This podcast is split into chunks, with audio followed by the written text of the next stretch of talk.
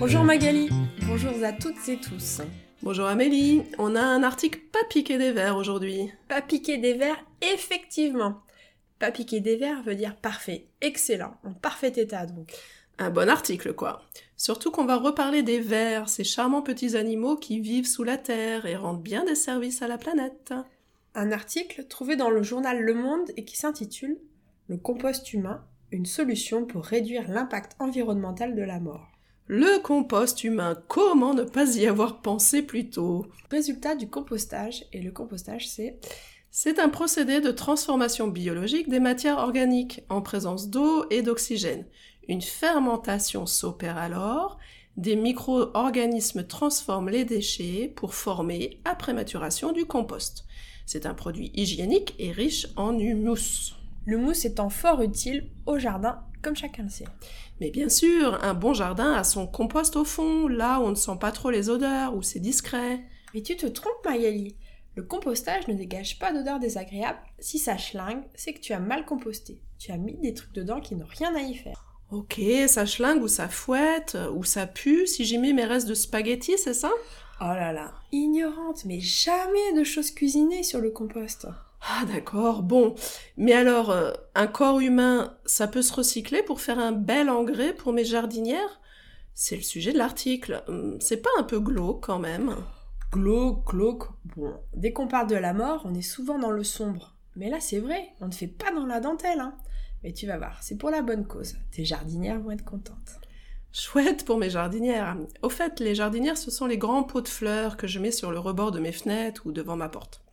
On apprend donc dans cet article, moyennement glauque, et qui ne fait pas dans la dentelle, c'est-à-dire que ce n'est ni fin ni élégant, qu'il y a un projet de loi aux États-Unis pour légaliser le compost humain, appelé aussi humusation des corps. Apprenti chimiste et amateur de post-mortem, c'est pour vous. Imaginez un cadavre en putréfaction. Ça veut dire en train de pourrir et moisir sans doute. Bouffé par nos amis les vers en plein milieu de la brousse. Quelle imagination Mais c'est pas au milieu de la brousse, perdu loin de tout. Tout cela est très contrôlé, recouvert de copeaux de bois. Allez, laisse faire les pros, les professionnels. Bon, jusqu'à présent, on connaît la crémation, où le corps est brûlé, ou l'inhumation, où le corps est enterré. Mais il faut dire que ces méthodes traditionnelles sont polluantes. On n'y pense pas assez. Une fois morts, les morts font encore chier. Euh, pardon, ils prennent de la place ils coûtent de l'énergie qui coûte cher. Comment faire alors? Écoute, il n'y a que des avantages pour ce type de sépulture, le compost humain.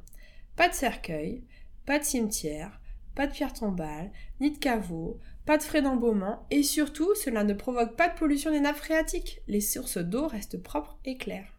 Et après 12 mois, la famille peut récupérer un seau de compost complètement bio. Ma grand-mère aurait adoré, elle qui ne jetait rien.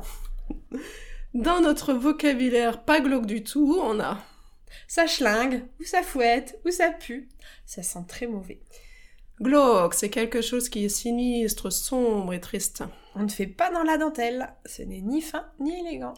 La brousse pour dire un lieu perdu, loin de tout. Les pros, les professionnels, La crémation ou incinération, c'est la destruction du corps par le feu.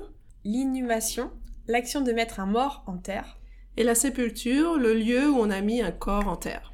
Allez, portez-vous bien et cultivez votre jardin.